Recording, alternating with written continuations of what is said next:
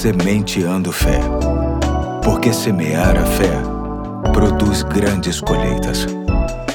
Aqui é o Pastor Eduardo, hoje é segunda-feira, dia 6 de dezembro de 2021.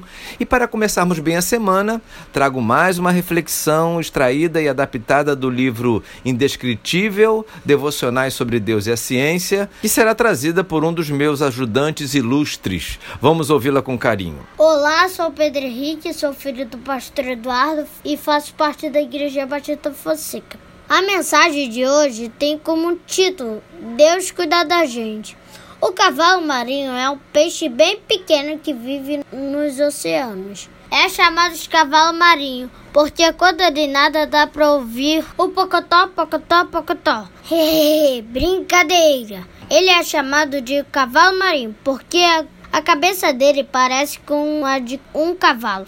Esse peixe em comum tem algumas Curiosidades: o cavalo marinho só nada com outro cavalo marinho. Eles ligam suas caudas para ficarem juntos e assim poderem nadar. Nadam em pé e procuram se misturar com outras plantas para não serem comidos pelos outros peixes maiores.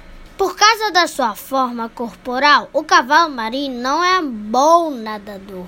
Por isso, em vez de sair a procurar de alimento, ele se prende pela cauda numa planta e fica esperando o alimento passar por perto para sugá-lo, com sua boca em formato de tubo.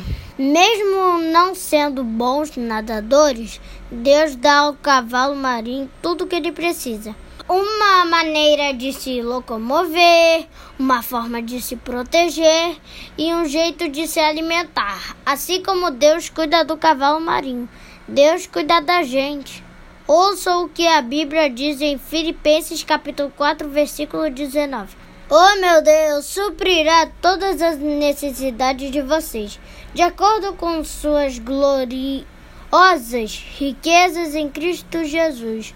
Deus nos supre com comida e abrigo, nos dá Jesus para nos acompanhar todos os dias e ao longo da vida oferece preciosas promessas da palavra de Deus, como o cavalo marinho. Às vezes você precisa esperar esperar para que Deus faça alguma coisa que você pediu. Mas saiba que Ele vai atender a nossas necessidades no momento perfeito. Valeu, Deus te abençoe e até a próxima! Obrigado, Pedro.